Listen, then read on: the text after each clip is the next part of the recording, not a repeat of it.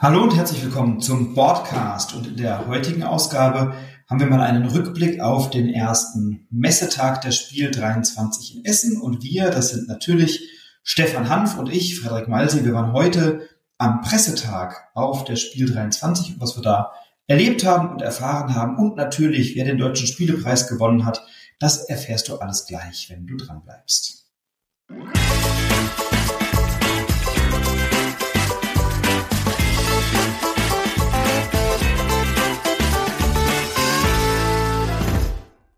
Ja, Stefan, das war unser erster äh, Pressetag auf der Messe. Wir sind ja beide schon äh, ganz aufgeregt gewesen im Vorfeld. Bevor wir in die Details gehen, wie hast du es denn erlebt heute rund um diesen Pressetag auf der Messe? Ja, das war, das war ein Riesenerlebnis heute, einfach mal das erste Mal da zu sein. Tag null.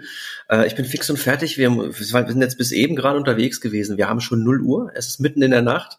Aber die Eindrücke muss ich erstmal verarbeiten. Was wir heute alles gesehen haben, ja, ich habe mich heute Morgen um 6.38 Uhr, ja. war ich glaube ich bei dir. Mein Wecker klingelt um Viertel vor fünf. Jetzt ist es 0 Uhr zwei und wir nehmen aber noch eine kleine Folge auf, ähm, um mal so ein bisschen einen Rückblick zu machen auf das, was wir heute alles erlebt haben. Und das war ja doch eine ganze Menge.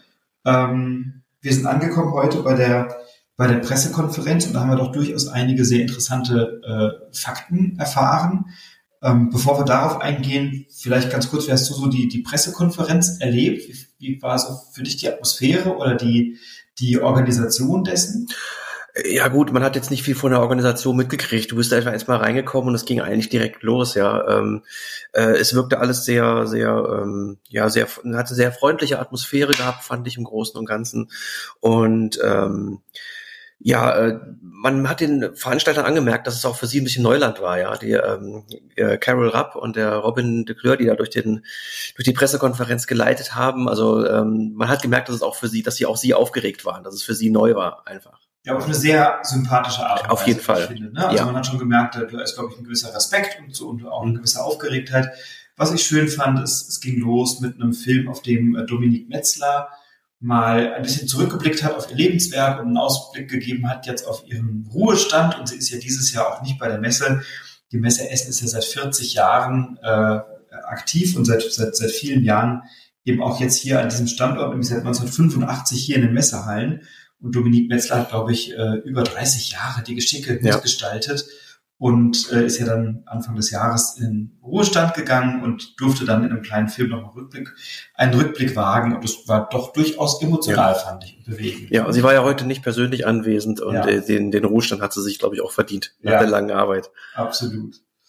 Ähm, ja, 1983 ging das los in der VHS Essen mit der Spielemesse seit 85 in den Messehallen hier. Und das neue Team um Carol Rapp, der Geschäftsführerin und äh, ihrem Kommunikationschef Robin de Kleur, und die sind ein siebenköpfiges Team, also das Messeteam von zwei auf sieben Leute aufgebohrt. Die haben doch einiges bewegt. Wir hatten ja hier auch eine Podcast-Folge mit dem Robin gemeinsam, wo wir ihm ein bisschen auf den Zahn gefühlt haben. Ähm, aber um mal so ein bisschen reinzugucken, was, was da eigentlich geleistet wurde. Also 2019 gab es bisher einen Besucher, Besucherinnenrekord mit 209.000 Besuchern und einer Ausstellungsfläche von rund 50.000 Quadratmetern und etwa 1.500 Neuheiten. Dann hatte das nach Corona so einen kleinen Knick, 2022 ja noch auch mit Masken, da waren wir ja auch da letztes Jahr äh, mit Maskenpflicht 147.000 Besucherinnen und Besucher und 2023 dieses Jahr erwarten die konservativ geschätzt 180.000 Leute. Ja.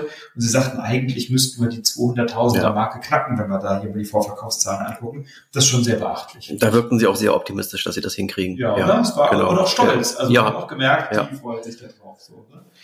Die Ausstellungsfläche ist um 25 Prozent gewachsen. Ähm, ich glaube, da können wir gleich mal einen Ersteindruck wiedergeben. Von 50.000 äh, Quadratmetern auf 62.500 Quadratmeter. Und ja, wir waren ja heute nicht mehr in der Neuheitenschau, sondern hatten auch schon ein paar Termine in den Hallen. Das wirkt schon alles sehr üppig da. Ja, und das ist auch eine Entwicklung, die mir wahnsinnig positiv aufgefallen ist ähm, in den letzten Jahren, gerade jetzt seit Corona. Es ist einfach mehr Platz geschaffen worden. Nicht unbedingt jetzt wirklich wahnsinnig viel mehr Aussteller, aber einfach, man hat etwas mehr Luft. Es ist nicht mehr dieses, diese Enge und dieses Gedränge auf den Gängen. Ähm, und das finde ich wahnsinnig positiv. Und ich glaube aber tatsächlich doch auch auf Ausstellerebene. Da hatten wir, glaube ich, dieses Jahr auch einen Rekord was äh, zumindest Nationen angeht, aus denen Ausstellerinnen und Aussteller kommen. Äh, dieses Jahr neu dabei zum Beispiel erstmalig Ägypten, Island, Montenegro und die Vereinigten Arabischen Emirate mit Spiele verlagen. Also internationaler war die Spiel noch nie. Das ist schon auch eine, eine schöne Botschaft. Es sind insgesamt 935 verschiedene Aussteller aus 56 Nationen. Das ist schon echt beachtlich. Mhm. Ähm, und die Anzahl der Neuheiten äh, wurde beziffert mit 1745 Neuheiten. Davon konnten wir 1014 in der Neuheitenschau ja auch schon angucken. 1700 Neuheiten, das ist, äh, da bin ich fast vom Stuhl gefallen. Ja. Ich kann mich erinnern, dass kurz vor Corona wurden mal gerade so die 1000 geknackt, hieß es. Und jetzt haben wir fast das Doppelte schon. Das ist irre. Die haben gesagt, sie haben eine, eine nun einheitliche Zählweise. Ich weiß nicht genau, wie die funktioniert, ja. ob dann eine neue, also ich nehme an, dass eine Übersetzung von der einen in die anderen Sprache keine Neuheit ist, sondern wirklich ein Spiel, was erstmalig dann auf den Markt kommt. Ne? Äh, ja, und es wurden drei Themen identifiziert, das fand ich auch interessant. Äh, welche drei Themen so sehr dominant sind hier auf der Messe oder welche drei ähm, ja, Oberthemen in Spielen auftauchen. Das eine ist Umwelt und Nachhaltigkeit, ist als großes Thema hier auf der Messe vertreten. Ähm, mit Snake, das äh, äh, net positive ist sozusagen, also ein, äh, ein äh, ja, eine positive Klimabilanz hat sozusagen und Earthbound Rangers, das komplett nachhaltig produziert ist oder E-Mission wurde genannt, äh, bei dem wir kooperativ versuchen, dem Klimawandel zu begegnen. Also doch durchaus Spiele äh, mit einem sehr ernsten und sehr thematischen Hintergrund. Kutna Ora fällt mir ein, da wurde nachhaltiges Spielmaterial verwendet, also ist schon ein großes ja. Thema dieses Jahr. Das ist auch absehbar, dass das nicht aufhören wird. Das wird eher noch viel mehr in den nächsten Jahren werden. Ich glaube, das ist erst der Anfang dieser Entwicklung. Ja, und es ist auch schön, dass sich Autorinnen, Autoren und Verlage äh, aktuellen zeitgenössischen Themen annehmen. Da hatten wir ja schon in unserer Vorfreudefolge darüber gesprochen, dass ich sowas begrüße, dass die Themen also auch eine Relevanz haben. Dass man nicht nur sagt, na, man will ja auch spannende Entscheidungen treffen in Spielen, sondern man will das auch vor einem spannenden Thema tun. Und ein zweites großes Oberthema sind Zwei-Personen- und Solospiele. Die waren ja lange ein bisschen, naja, verpönt will ich nicht sagen, aber liefen doch so eher unter dem Radar. Und das scheint jetzt ein großer Trend zu sein. Ist auch ein Trend, der seit Corona, glaube ich, eingehalten hat entweder ging es in, waren es wirklich die Spiele, die in der Familie gespielt werden, aber vorwiegend wirklich diese zwei Personen und auch Solospiele. Das ist eine ganz, ganz starke Entwicklung seit 2020, die ich im, ganz subjektiv beobachte, tatsächlich. Ja, einige haben wir auch schon äh, ausgetestet und auch mitgenommen, können wir nachher noch mal kurz zwei, drei Sätze zu sagen.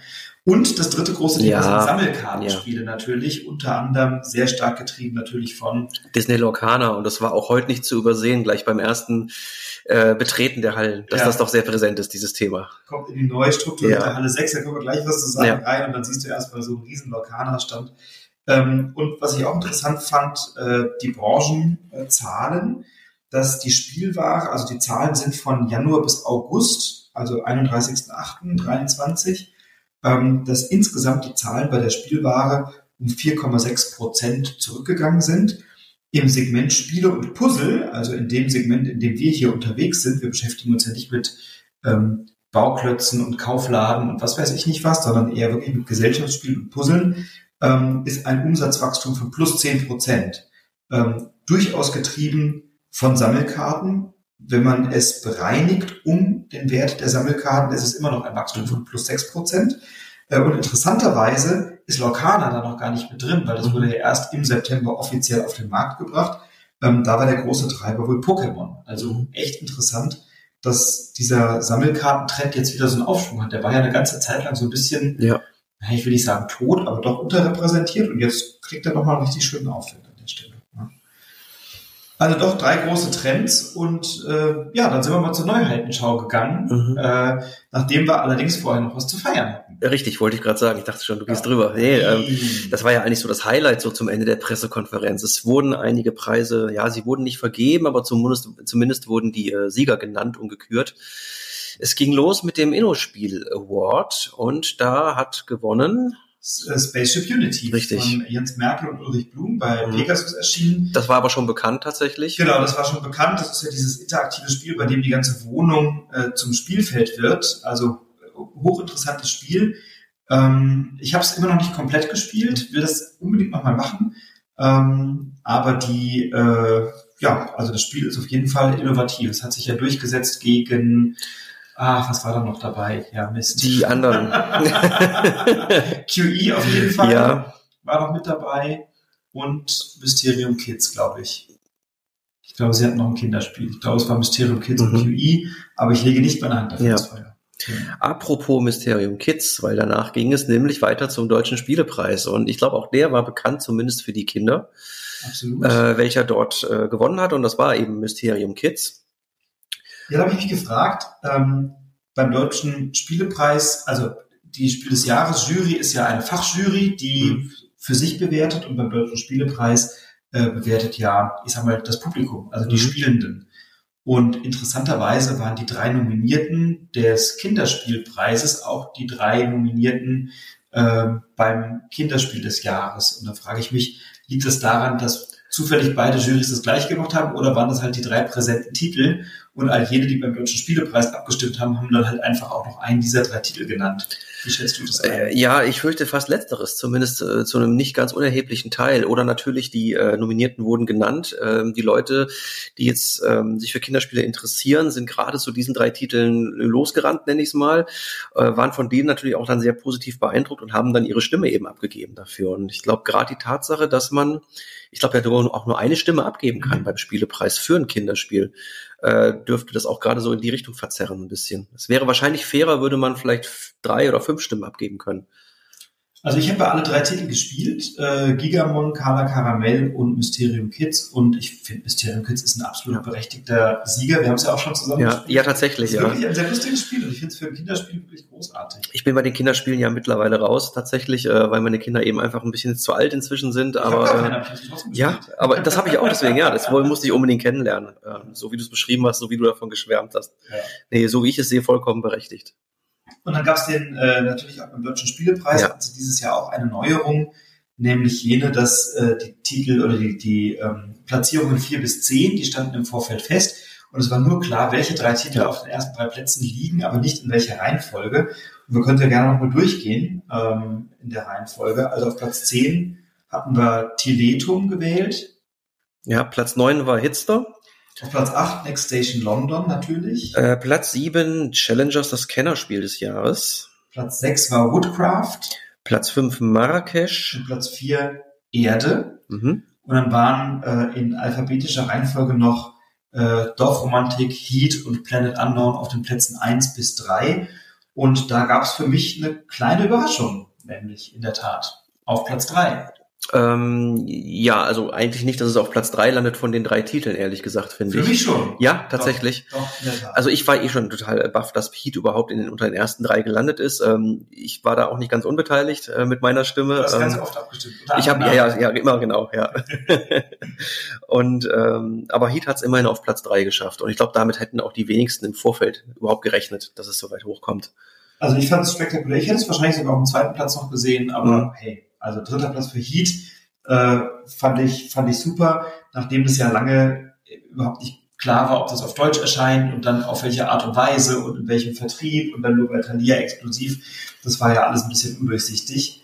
Ähm, aber da haben Days of Wonder und Asmodee und dann die Autoren Asker Harding Granerüd und Daniel Scholt Pedersen gut abgeräumt auf Platz drei beim Deutschen Spielepreis. Und damit können wir vielleicht auch mal dieses Märchen beerdigen, dass der deutsche Markt nicht für Rennspiele gemacht ist. Absolut, das können wir jetzt beerdigen hiermit. Ja. Ja, Platz zwei. Das Spiel des Jahres, Dorfromantik. Das war für mich so eine kleine Überraschung. Ich äh, habe sehr gehofft, dass Planet Unknown da jetzt wirklich mal auch dann wirklich die goldenen Lorbeeren mal abräumt. Hab's aber nicht wirklich geglaubt. Ich dachte, Mhm. Dorfromantik macht den Durchmarsch. Mhm. Nee, Planet Unknown ist damit auf Platz eins gelandet. Und äh, ja, wie gesagt, habe mich wahnsinnig gefreut für den Marcel von Strohmann Games. Ja, der hat sich auch sehr gefreut. ja, das war ja. sehr, sehr schön Mhm. zu sehen. Ja. ja, also Glückwunsch auch an Michael Palm und Lukas Zach. Ich meine, es ist nicht ganz das Double geworden, aber äh, ein erster Platz beim Spiel des Jahres und ein zweiter Platz beim Deutschen Spielepreis ist natürlich sensationell. Und Glückwunsch auch an Ryan Lambert und Adam Reberg und natürlich dann Adams Apple Games und Strohmann äh, für Planet Unknown. Ähm, also drei, wie ich finde, wunderbare Titel auf den ersten drei Plätzen. Ich glaube, da kann man, kann man nicht meckern und alle haben sich extrem gefreut da oben auf der Bühne. Äh, ja, allerdings noch nicht in dem Moment. Nee. Denn überraschenderweise wurden die Preise dort nicht vergeben in der Pressekonferenz, was mich auch sehr gewundert hat. Ähm, es ging dann nämlich zur Neuheitenshow. direkt. Es gibt In eine die, in die Nachbarräume. Und die war ja bisher immer im, äh, weiß nicht, wie der Saal heißt, aber irgendwie im Untergeschoss mit der Rolltreppe runter. Und jetzt sind wir zwei Stockwerke nach oben gekraxelt und standen dann in einem kleinen, relativ kleinen Ja. Raum, Mit einem auch einen relativ kleinen Nebenraum. in einem relativ kleinen Nebenraum und einem Durchgangsflur. Mhm. Und dann waren da 1014 Titel ausgestellt. Und ich habe ich hab vorhin gesagt, das war enger als auf jedem Rewe-Flohmarktparkplatz. Ja. Ja, also ähm, das war nah, nah am, am Unzumutbaren, muss ich sagen. Also äh, Weit drüber. Ja, also ähm, wir haben uns da durchgezwängt und es wurde, wir waren so mit die ersten, die so drin waren und es wurde immer voller, immer voller. Die Temperatur stieg an, die Luft wurde schlechter und ähm, ich glaube irgendwann nach einer halben Stunde kam ja auch jemand rein von der Security und hat gesagt, hier müssen jetzt mal einige Leute raus, es ist einfach zu voll. Und Ja, das ist so Das- schade, weil du kamst nicht wirklich, also die Neuheitenschau ist ja auch dazu da, um mal mit jemandem ins Gespräch zu gehen, um mal nachzufragen oder sich mal ein Spiel kurz anzugucken. Also jetzt gar nicht was spielen oder austesten, aber mal einen Überblick verschaffen, vielleicht mal kurz drei, vier Sätze zur Spielmechanik zu wechseln, vielleicht nochmal einen Termin zu machen oder so. Aber ich hatte da gar keine Lust, mit jemandem näher mich zu unterhalten, weil das so voll war und so eng war. Und wenn dann zwei Leute nebeneinander standen und die, und die äh, Gänge waren ja quasi so aufgebaut, dass auf den Tischen in beide Richtungen Spiele lagen. Aber das heißt, wenn du in der Mitte standest zwischen zwei Tischen, hattest du auf der rechten Seite Spiele, auf der linken Seite Spiele und da konntest du, konnten kaum zwei oder drei Ja. Leute mal vernünftig aneinander vorbeigehen. Das fand ich wirklich ja, unerträglich. völlig unmöglich, ja. Ja. Ich habe auch mehrere Leute gesehen, ähm, die dann habe ich gesagt haben, ich hau jetzt erstmal ab hier. Ja. Ja, das, das, ich gucke mir das später an. Die haben ja noch eine Weile offen und ja. Und in dieser Atmosphäre wurde dann äh, ungefähr eine 20 Minuten nach Eröffnung, schätze ich mal, ähm, der Deutsche Spielepreis dann tatsächlich verliehen an die Preisträger, was dann für die nächste, ja, bizarre Situation gesorgt hat. Ja, so ein bisschen. Stirnrunzeln. Ne? Also Ja. auf der Bühne waren dann irgendwie sehr schön aufgebaut, fand ich so äh, Szenerien zu den jeweiligen Spielen. Also bei Spaceship Unity war dann irgendwie so ein kleines äh, Wohnzimmer aufgebaut mit einem Staubsauger. Das sind ja so die Sinnbilder dafür. Und dann die Spiele wurden dann im Hintergrund auch ordentlich präsentiert. Also das sah dann schon ganz hübsch aus. Ähm, aber es war natürlich in diesem Raum ein, äh, also nicht nur sehr voll, sondern natürlich auch ein extrem lauter Lärmpegel. Und das fand ich wirklich irritierend, weil äh, die Carol und der Robin, die dann durchmoderiert haben, also mehrheitlich die Carol, die mussten dann wirklich die ganze Zeit gegen so einen Lärmpegel Ja. anschreien, um äh, endlich ihre Spielepreise verleihen zu können. Und dann war Jan Ammann da, äh, ein sehr bekannter und großartiger Musical-Darsteller, den ich schon einige Male erleben durfte auf der Bühne, ähm, der eine wahnsinns tolle Stimme hat, toll singen kann, ähm, ganz charismatische Persönlichkeit, der scheinbar auch Gesellschaftsspieler ist und der war dann da und hat dann irgendwie drei nette Sätze ins Mikro gesagt, ansonsten hat er nur die Urkunden überreicht. Mhm. Das fand ich irgendwie auch ein bisschen merkwürdig, warum das dann nicht der Robin macht oder wer auch immer. Also eigentlich hätten da viele andere gut hingepasst. Ja. Äh, davon abgesehen ähm, war der ganze der ganze Rahmen äh, einfach nicht geeignet für so eine Preisübergabe. Äh, gleichzeitig lief die Neuheitenshow, die Le Leute haben sich mit den Ausstellern unterhalten, sie haben sich die Spiele angeguckt, haben sich untereinander unterhalten. Ich habe mich mal zwischenzeitlich umgedreht. Wir standen ja weit vorne, fast an der Bühne direkt. Fünf Meter hinter mir war wirklich normales geschäftiges Neuheitenshow-Treiben und es wurde überhaupt nicht beachtet, dass da Ja. gerade Leute prämiert wurden auf der Bühne. Und es gab auch keinen richtigen Nein. Applaus, da haben dann Ja. 34 Leute geklatscht oder so. Das fand ich wirklich, ich will nicht sagen unwürdig, aber vielleicht fand ich es unwürdig. Also ich fand es ein bisschen nennen wir es mal unpassend auf jeden Fall. unpassend. Ja, das war so, für die Wichtigkeit dieses Preises dann doch völlig unpassend in meinen Augen. es hatte so ein bisschen was von so einer Stadtfest-Tombola. Ja. Also, keine Ahnung, jetzt kommt der Bürgermeister und verlost noch schnell mal irgendwie ähm, die drei Hauptpreise. Ich bin mir auch sehr sicher, dass das nächstes Jahr anders ablaufen Ja, wird. Also ähm, ich kann mir nicht vorstellen, dass der Veranstalter damit besonders glücklich gewesen ist. Nee, also ich glaube, das haben die sich anders vorgestellt und da würde ich einfach sagen, das kann man durchaus wieder in die oder kann man in die Pressekonferenz inkludieren. Äh, Ja. Damit ist es wahrscheinlich ganz gut, ganz gut getan. Aber Ja. hey, also man muss sagen, die haben wirklich ja in diesem Jahr ganz viel gewuppt, ganz viel neu gemacht und äh, da probiert man natürlich Dinge aus und vielleicht klappt nicht alles oder macht man es halt nächstes Jahr besser. Ja. Was sie neu gemacht haben, ist das Hallenkonzept. Mhm. Das konnten wir uns ja schon mal anschauen ein mhm. bisschen, indem wir durch die äh, Hallen, in denen gerade noch der Aufbau stattfand, zumindest heute noch, ähm, ein bisschen durchplanieren konnten und noch ein paar äh, Pressetermine wahrnehmen konnten ja, man hat eigentlich schon einen ganz guten Eindruck bekommen. Ähm, wir sind ja direkt in Halle 6 rein. Das war ja so früher so ein bisschen die, ich nenne es mal böse Resterampe mit den kleinen Ständen und kleinen Verlagen, äh, die einen ja förmlich erschlagen hat. Ähm, die wo Halle, die das organische Wachstum ja, am authentischsten abgebildet hat. Wo aber dann doch die meisten Leute eigentlich nur durchgerannt sind, ja. um dann woanders hinzukommen. Und da hatten wir jetzt dann plötzlich äh, Stände von Amigo und von Zoch und von Cosmos. Ravensburger. Ravensburger, also die Familienspiele, und das hat auch eine ganz andere Atmosphäre gehabt tatsächlich. Das fand ich sehr, sehr positiv, weil ich plötzlich auch gerne in dieser Halle gewesen bin. Äh, also ohne, dass da heute schon Messetreiben war tatsächlich, aber es hatte gleich ein anderes, äh, ja, einen, einen anderen Charme. Und ich fand auch die anderen Hallen, also wir sind natürlich alle Hallen ja. so kurz durch, die wirkten alle viel aufgeräumter, viel strukturierter, viel klarer, viel ordentlicher. Klar, das sieht dann nochmal anders aus, wenn da wirklich 200.000 Leute jetzt in den nächsten Tagen durchstampfen. Aber so auf den ersten Blick wirkte das heute alles sehr harmonisch, finde ich. Nur die Halle 3 könnte ich mir vorstellen, wird bei dem anderen einen oder anderen äh, Vielspieler so ein bisschen für einen kleinen Kulturschock wahrscheinlich sorgen, weil einfach man findet nichts mehr wieder. Ja. Man denkt, man kommt rein, man steht direkt vor Kosmos, dahinter kommt Haber, irgendwo hinten rechts ist dann Pegasus. Das ist alles, ja, das ist alles, alles weg. Äh, das ist jetzt alles komplett umgestellt. Äh, es sind auch kleinere Stände da. Ich glaube, man stolpert als erstes eigentlich über Deep Print Games und Frosted. Dahinter kommt dann direkt schon Skellig und ja, also die Vielspielerverlage vor allen Dingen. Ja, Check Games Edition, die haben eine große ja. Fläche. Strohmann Games ist da in der Halle 3. Also die, äh, die Aufteilung ist eine andere, aber ich glaube, das kann man, also meine, da wird man sich gewöhnen auf jeden Fall. Die Spielende ja. können sich aber umgewöhnen, auch ja. neue Spielregeln gewöhnen. Das ist halt? Genau, und dann hatten wir einen Termin ähm, und waren eingeladen zum Amigo Spielecafé, was sehr nett war, weil ich das in den letzten Jahren, äh, Amigo, die haben ja immer eine große Spielfläche mit vielen Tischen, wo sie dann ihre kleinen Neuheiten, im Wesentlichen die Kartenspiele dann da haben.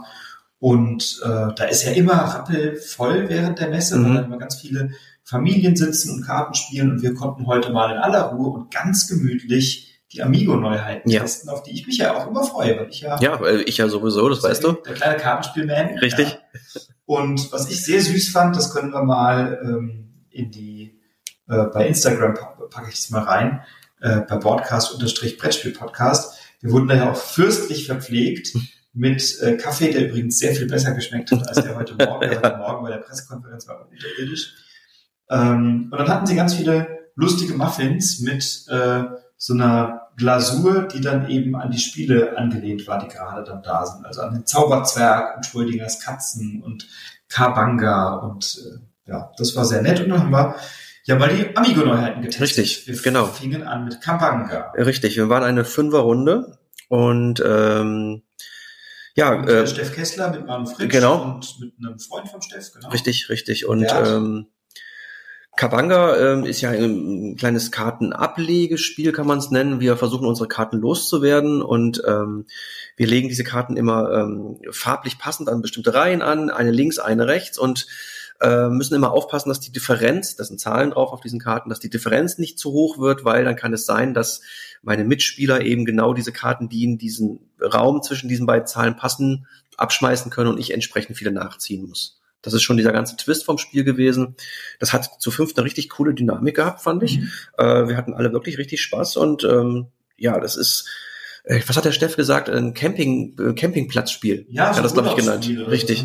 Und genau dafür ist es eigentlich absolut das Richtige gewesen. Ja. ja. Also wenn du mit drei, vier, fünf Leuten spielst, ja. bis zu sechs Spielende kann man spielen. Ne? Das macht echt einen Riesenfets. Äh, sehr nettes, kleines Kartenspiel und äh, ganz familientauglich, ganz zugänglich. Äh, könnt ihr vorstellen, dass wir uns das mal im Sonntagsfrühstück genauer anschauen. Ja. Aber Kabanga ist wirklich ein, ein ganz hübsches kleines Kartenspiel. Und wer noch was sucht für den Urlaub, für die Familie, äh, für den Sonntagnachmittag, äh, für einen Brunch, für keine Ahnung was, auch für Leute, die nicht so viel Spielerfahrung haben, das ist in zwei Minuten erklärt, in einer Viertelstunde gespielt und macht einen Haufen Spaß. Genau. Ja. Und danach hatten wir noch äh, The Academy, The ein, Academy. ein Stichspiel, ähm, das mich so ein bisschen leicht so an, an so eine, ja, eine Art Werwolf-Spiel auch erinnert hat, weil wir verschiedene Rollen haben. Ähm, es gibt für bis zu vier Spieler, eigentlich nur drei oder vier Spieler. Und die wichtigsten Rollen, die man da einnimmt, es gibt drei verschiedene Rollen. Äh, weißt du noch die Namen? Es gab das Mastermind, Mastermind und der Captain, die, ja. der Captain, der Teamplayer und der Rebell, glaube ich. Und der Captain und der Teamplayer spielen zusammen und das Mastermind gegen die beiden im Grunde. Das heißt, es ist fast schon eine Art Skat-Situation. Und ähm, das Mastermind versucht mindestens genauso viel Stiche zu kriegen wie die anderen beiden in, in Summe. Ähm, und der vierte, der noch übrig ist, wenn ein Vierter mitspielt, äh, der versucht eigentlich möglichst viele Farben zu sammeln. Also der ist so ganz außen vor so ein bisschen. Ähm, das Besondere ist, dass das Mastermind, also der, der alleine spielt, ähm, sich am Anfang ähm, eine Trumpffarbe oder eine besondere Regel aussuchen darf. Er kriegt dann so ein, so ein, paar Karten auf die Hand, darf sich eine davon aussuchen. Wie gesagt, entweder ist es eine Trumpffarbe oder eine besondere Regel, wie zum Beispiel das Mastermind darf alle Karten verdeckt ausspielen. Oder äh, was gab's noch? Ähm, ich kann einmal im Spiel meine Handkarten mit jemand anderem tauschen. Ja, oder bestimmte richtig. Handkarten tauschen oder so. Also es waren wirklich so, so Elemente, die das Spielgeschehen dann nochmal entscheidend beeinflusst haben, so eine Bonusfähigkeit.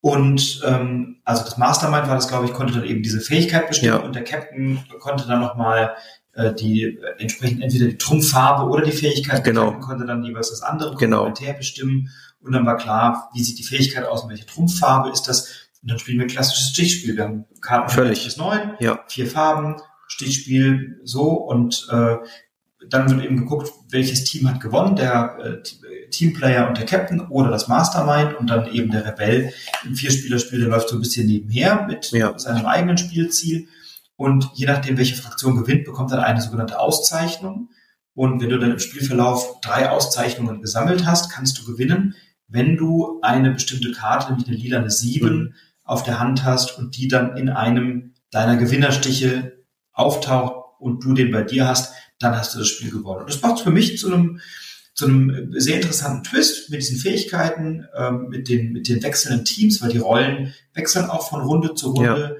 Wir sammeln diese Auszeichnungen und, und, und um dann am Ende noch zu gewinnen, brauche ich noch diese eine Karte in einem eigenen Stich. Ähm, das ist schon ein sehr netter Twist. Und wenn du Stichspiele magst ähm, und mit drei oder vier Leuten spielen möchtest, ist das ein echt super schönes Spiel. Sehe ich genauso. Und ähm, ich war auch ganz überrascht, weil diese, diese vierte Rolle, falls ein vierter Spieler mitspielt, kam mir am Anfang so ein bisschen so dran geklatscht vor. Wir müssen es jetzt irgendwie noch für vier Spieler tauglich machen. Nee, ist es gar nicht, weil dieses Sammeln von diesen vielen verschiedenen Farben macht zwar derjenige für sich alleine, aber wir hatten dann auch die Situation, dass wir nicht aufgepasst haben und dann plötzlich diesem einen Spieler dann so eine Auszeichnung geschenkt haben, Genau. weil wir einfach nicht geguckt haben, was der gerade tut. Ja? Genau. Der tut so ganz unschuldig und spielt so ein bisschen nebenher, aber man muss höllisch aufpassen, dass man dem nicht noch die Punkte zuschustert. Ja, und das Und- ist wirklich interessant. Ja, Also, fand ich auch. Und apropos Nachhaltigkeit, großer Trend, auch hier sehe ich gerade, ich habe die Schachteln in der Hand, äh, plastikfrei verpackt. Ja. Ja. also auch Amigo geht diesen Weg jetzt. ja, großartig. Überhaupt bei ganz Genau. vielen Spielen so, Mhm. Dass da keine Plastiktütchen mehr drin sind und keine Plastikfolie, sondern alles in Papier eingewickelt ist und mit einem Aufkleber versehen Ja. an der Seite. Also schöner Trend, der ist unbedingt unterstützenswert. Ja, dann haben wir noch ein, ein weiteres Highlight gespielt, bei dem wir gar nicht die Zielgruppe sind, nämlich Zauberzwerg. Das ich schon wieder völlig verdrängt, Ja, ja. bitte. Nein, ich finde das gar nicht verdrängt. Ja, nee, ähm, Zauberzwerg ist ein Kinderspiel. Es ist ein Kinderspiel. Also ein Kinderspiel für Kinder ab fünf. Äh, Zauberberg ist ja der Sp- Kinderspiel des Jahrestitel aus dem Vorjahr bei Amigo und äh, von dem Autorenduo Bernhard Weber und Jens-Peter Schliemann ist jetzt das kleine Kartenspiel Zauberzwerg erschienen. Ähm, auf dem haben wir so einen Weg und auf dem Weg sind farblich markierte Wegpunkte und da gibt es verschiedene Varianten, aber in der Standardvariante spielt man kooperativ. Wir haben vier Zauberer, wir haben zwei Hexen wir müssen verhindern, dass eine dieser Hexen ins Ziel kommt und gleichzeitig wollen wir, dass alle unsere vier Zauberer ins Ziel kommen und das tun wir, indem wir Karten aufdecken. Auf den Karten ist entweder einer unserer Zauberer drauf mit einem farbigen Wegpunkt, dann dürfen wir einen unserer Zauberer auf den nächsten freien farbigen Wegpunkt setzen oder es ist eine Hexe abgebildet mit so einem farbigen Wegpunkt, die wird dann vorgesetzt oder es ist ein kleiner Zwerg drauf oder so ein Zauberer oder sowas ähm, und der äh, kann dann eine beliebige Figur um eine Anzahl Felder zurücksetzen. Also äh, jetzt für zwei erwachsene Vielspieler sicherlich Ja. nicht der Titel der Wahl, aber als Kinderspiel mit einer kooperativen und einer konfrontativen Variante für so ein kleines Geld echt ein prima Spiel. Also und, und viel Variabilität. Ja. Das steckt auch drin. Man kann den Schwierigkeitsgrad äh, individuell anpassen. Genau, man kann Ja. die Hexen weiter vorne setzen, man kann den Spielplan ein bisschen variiert aufbauen. Äh, also kleines Kartenspiel für Kinder ab fünf, super Familiengeschichte mit kleinen Kindern, Zauberzwerg, also wirklich auch ein tolles kleines Amigo-Kartenspiel. Ja. Genau, das waren so die, ja. die Amigo-Highlights. Wir haben das Unsolved, haben wir uns nicht angeschaut. Mhm. Ähm, Schrödingers Katzen hatte ich mal gespielt. Das ist eigentlich so eine Bluff-Variante. Ähm, und dann gab es noch Zebra, das haben wir uns ja. auch gespart an der Stelle. Also, äh, ja, das war so eine, ein sehr netter Eindruck. Wir wurden da sehr freundlich willkommen geheißen am Amigo-Stand. Ja. Also sehr, sehr netter Auftakt eigentlich so in die Messe. Genau. Dann waren wir bei Piatnik. Ja. Haben uns da ein paar Spiele mal angeschaut, die haben uns die präsentiert. Ähm, über die haben wir jetzt noch nicht nee. allzu viel zu reden. Die haben sie ja nicht gespielt. Genau, die ja. haben wir jetzt mal als Rezensionsexemplare mitgenommen und dann werden wir uns die anschauen und dann demnächst erzählen. Ähm, aber da sind doch ein paar vielversprechende Titel dabei. Und äh, dann war eigentlich das große, äh, genau, kam, kam eine, kam gleich das nächste große Highlight, nämlich, dass wir schon mal ein paar Spiele eingekauft haben für uns. Ja, genau. ähm, Oder abgeholt. Zumindest an, an den Ständen, wo das halt schon ging. Das ja. war jetzt nicht überall der Fall. Ähm, Nein, wir haben ja auch Sachen vorbestellt, die wir ja, abgeholt haben. Genau. So. genau. Vorwiegend, also zumindest für meinen Fall, ähm, Erweiterungen. Ja. Tatsächlich. Ähm, das ist einmal die Marrakesch-Erweiterung, die ich über Kickstarter gebackt hatte. Die hast du ja auch mitgenommen, genau. genau. Die gab es schon abzuholen. Dann, äh, ja, Arche Nova. Wasserwelten. Ja, die Wasserwelten von Archinova. Ähm, macht euch keine Sorgen, ähm, wir, die haben Massen da. Also äh, ich, ich habe diese, diese Kartons palettenweise da rumstehen sehen. Ich kann mir nicht vorstellen, dass die so schnell ausgehen. Feuerland hat ja auch versprochen oder nicht versprochen, aber zumindest angedeutet, dass sie mit ziemlicher Sicherheit genug Exemplare da haben und das sah mir auch so aus, tatsächlich.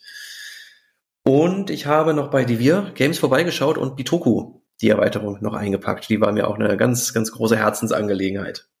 Ja. Und dann haben wir uns bei Delicious Games noch mal kurz Hallo gesagt und haben noch einen Evacuation. Richtig. Schon mal mitgenommen. Ja. Für alle Fälle. Oh, da freue ich mich drauf. Ja. ja, man weiß ja nie. Genau.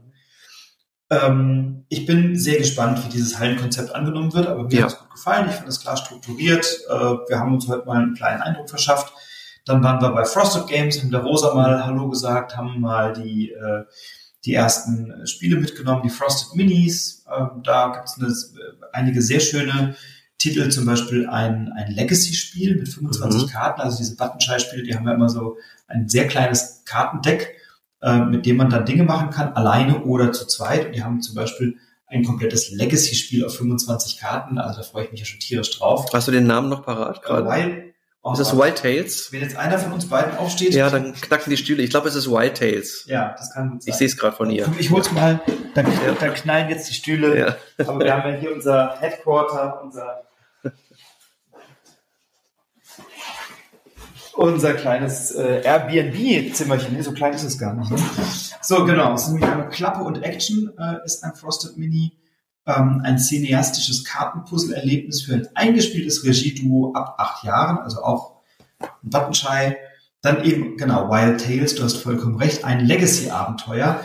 Da ist wohl laut Rosa ein QR-Code drin für die Story und das Spiel selbst ist dann eben über die Karten gesteuert mit Stickerbögen, mit allem, was eben ein schönes Legacy auch dazu äh, hat. Und die beiden Solospiele kommen noch, ne? Und Diese genau, dort? und dann ja. haben wir noch zwei Solospiele, nämlich einmal Unbezwingbar von Scott Arms, den man äh, ja auch kennt von Pierre Brad aus dem letzten Jahr und vielen anderen Titeln. Ähm, Unbezwingbar, eine eisige Expedition für einen mutigen Gipfelstürmer ab acht Jahren. Und da freue ich mich besonders drauf, weil der Name so schön ist, zum grauslichen Greif. Ein erfrischend ungastfreundliches Tavernenspiel für eine Nachteule. Also auch von Scott Adams. Äh, da freue ich mich sehr drauf. Die Frosted Minis, die sind ja im Regelfall wirklich äh, ein, ein, ja, eine schöne, eine schöne Geschichte und äh, die haben wir dann auch schon mal mitgenommen und hatten heute auch ein paar sehr nette Begegnungen, mhm. nette Leute getroffen, ja. nette Gespräche schon geführt. Auf jeden ähm, Fall. Und dann haben wir noch zwei aktuelle Titel gespielt. Genau, äh, dann war der Tag ja eigentlich schon vorbei, zumindest der Messetag ja. erstmal, dieser Tag Null. Ähm, und dann haben wir noch zu viert mit dem Sebastian Wenzel und dem Nico Wagner von den Brettergogen ähm, Kosmos-Titel, aktuelle Kosmos-Titel angespielt und äh, ja, allen voran die Weiße Burg, auf ja. den ich mich wahnsinnig gefreut habe. Wir haben es ja, wir haben es ja antizyklisch gemacht. Wir haben ja nicht nur Spiele hier geholt, ja. um sie zu spielen, sondern wir haben auch von zu Hause schon Spiele wieder mitgebracht. Ja, es gibt hier, hier so wenig. Das es gibt so wenig. Ja. Wir haben ein paar Spiele mitgebracht. Unter anderem diese beiden. Ja. Genau, die Weiße Burg. Erzähl, knaller Uh, ähm, ja, es ist äh, ein der Nico hat es eigentlich ganz, ganz gut gesagt. Das ist so die Grenze zwischen Kenner- und Expertenspiel, würde ich sagen. Also ja, das ist schon echt auch am oberen. Ja, ja. Ne? Ähm, es ist ein ähm, ja, Würfeleinsatzspiel, äh, das extrem komprimiert ist, weil wir insgesamt nämlich nur neun Aktionen machen. Und ähm, ja, es ist, puh, das, ich glaube, das wird ein bisschen den Rahmen sprengen, jetzt hier wirklich die Regeln komplett zu erklären. Nee, nicht, nee genau. Und ähm, wir setzen diese Würfel ein und versuchen vor allen Dingen über Kettenzüge, über, über neue Sachen, die wir freischalten und die wir dann aktivieren, neue Aktionen eben zu generieren. Ähm, und da kommen wirklich teilweise wirklich wahnsinnig befriedigende Züge auch raus dadurch auf diese Weise. Und wir haben das insgesamt in knapp über einer Stunde, glaube ich, gespielt. Ähm, und ich glaube, wir waren alle sehr, wirklich sehr angetan. Also der Nico hat es auch echt exzellent ja, erklärt, das ja. muss man auch sagen. Der kannte das schon, ne? weil mhm. ich glaube, das hätten wir uns jetzt sonst nicht erarbeiten können, aber der hat schon drei, vier Mal gespielt. Und äh, das ist ein ziemlicher Brainburner, ja. aber ein angenehmer. Du musst eigentlich ähm, wirklich ein paar Züge oder ein paar Aktionen, nicht, nicht Züge, aber Aktionen im Voraus denken, kannst sie aber nicht komplett planen, weil die Würfel, die du einsetzen möchtest, liegen für alle bereit und du kannst nie damit rechnen, dass der Würfel, den du dir jetzt gerade mal ausgeguckt hast, gleich noch zur Verfügung steht. Und ich hatte das, ich habe mir so einen mega tollen Zug ausgedacht, dachte so, oh, mega super, genau, das mache ich jetzt gleich. Und dann wurde mir gerade dieser eine Würfel, den ich dafür gebraucht hätte, vor der Nase weggeschnappt und dann fängst du wieder an und überlegst drei Minuten auf deinen Zug. Ähm, aber es, also ist erstmal ganz toll gestaltet. Ähm, es ist viel Variabilität drin. Es hat einige Einsatzfelder, also es gibt so einen Truppenübungsplatz, auf dem du äh, Figuren einsetzen kannst. Es gibt eine Burg, natürlich, die weiße Burg, in die du Truppen einsetzen kannst. Ähm, dann hast du Gärtner, die du auf so kleinen äh, Gärten entlang des Flusses an einer Brücke einsetzen kannst mit Aktionsfeldern, die du aber nur besetzen darfst, wenn du vorher die passenden Würfel legst und wenn die Würfeldifferenz zu einem aufgedruckten Wert äh, zu groß ist, dann musst du Geld bezahlen oder wenn sie das übersteigt, bekommst du Geld zurück. Also hochinteressantes Spiel, tolles, toller Ressourcenmechanismus. Ähm, also war jetzt eine Erstpartie, ist ein Ersteindruck ja. weit entfernt von einer profunden Rezension, aber ich bin tatsächlich sehr begeistert aus dieser Partie rausgegangen ja. und freue mich schon auf die nächste und können wir auch direkt morgen Abend wieder mal spielen. Es ist ja von den Machern von der Roten Kathedrale ja. ähm, und äh, obwohl das Spiel mechanisch wirklich völlig anders funktioniert, äh, bilde ich mir ein, so ein bisschen die Verwandtschaft gespürt zu haben. Mhm. So, so, es war so der, der, der Geist der, Rote, der Roten Kathedrale schwebte so ein bisschen über diesem Spiel. Und ähm, wir haben uns, waren uns hinterher auch sehr einig eigentlich. Bei der Roten Kathedrale, die, alle fanden diesen Würfelmechanismus total cool. Aber, ja, genau, das war total spannend, aber dieses, dieses Türmchen bauen und so, ja gut, okay, das ist so, müssen wir halt auch machen. Ich habe die Rote Kathedrale echt oft gespielt. Ich ja. musste jedes Mal diese komische Punktewertung mhm. nachlesen. Die hat mich wirklich genervt. So, ja. Und hier ist es einfach ein rundum gelungenes Paket. Also ja. alles Ersteindruck hast du ja, ja schon gesagt, äh, aber das hat mich schon mal sehr überzeugt. Ja, mich auch. Also ich freue mich wirklich auf weitere Partien und äh, finde es einen tollen Titel von Kosmos, die aus meiner Sicht ja echt eine spannende Auswahl haben an, an Familienspielen dieses Jahr und an Experten oder Kennerspielen. Also La Cremosa hat ja, ja jetzt auch im Sortiment. Das ist ja auch am oberen Ende eines Kennerspiels. Und jetzt die Weiße Burg am unteren Ende des Expertenspiels vielleicht. Ähm, aber dann haben wir noch was sehr Familientaugliches gespielt. Ja nämlich Drachenhüter von Michael Menzel. Und wir hatten ja heute Vormittag auch die große Freude, Michael Menzel persönlich zu treffen, der ja wahnsinnig sympathisch ist mhm. ähm, und der uns dann sein Spiel erklärt Definitiv. hat. Wir haben ja. Foto gemacht mit ihm, also das war irgendwie alles ganz nett. Und dann haben wir Drachenhüter gespielt, ähm, was ein sehr, auch eigentlich ein sehr nettes Kartenaufnehmen und Kartenablegespiel ist. Ähm, bei dem wir aus einem Zauberbuch wählen. Auf der linken Seite des Zauberbuchs sind, ist jeweils eine Zahl aufgedruckt und eine Belohnung. Auf der rechten Seite des Zauberbuchs ist eine Drachenfarbe angegeben. Es gibt insgesamt vier verschiedene Drachenfarben. Weiß, Rot, Grün und Blau. Und wenn links eine Eins aufgedruckt ist und rechts ein blauer Drache, dann kannst du eben einen blauen Drachen aus deiner Hand ablegen und bekommst dann die auf der Anzahlkarte aufgedruckte Belohnung. Wenn du das nicht kannst oder nicht willst oder etwas anderes möchtest, kannst du aber doch das Zauberbuch verzaubern und kannst mit deinen Handkarten, die kannst du da drauflegen, entweder die Drachenfarbe ändern gegebenenfalls oder die Anzahl, die du ablegen möchtest und kannst dann eben sagen, ich möchte gerne mehr oder weniger Karten ablegen. Brauchst natürlich dann die passenden Karten dafür auf der Hand und dann legst du die ab und wenn du die abgelegt hast, bekommst du eben die aufgedruckte Belohnung und das ist im Regelfall ähm, ein Amulettfragment oder ein, ein Amulettstück, die dann Punkte zeigen und manchmal bekommst du eben den niedrigsten Punktewert, manchmal den höchsten. Da gibt es also verschiedene Zählweisen. Ähm, und da gibt es auch so Perlen und goldene Eier und keine Ahnung was. Und am Ende hast du ein paar Punkte. Ähm, und der Clou ist eigentlich, dass wenn du eine Karte, also wenn du zweifarbige Drachen da schon liegen hast, einen blauen und einen grünen, und legst da noch einen weißen aus, dann musst du dich entscheiden, lege ich den rechts von dem grünen oder links von dem blauen an. Und dann ist der jeweilige Drache in der Mitte gesperrt, den darfst du ab dann nicht mehr ablegen.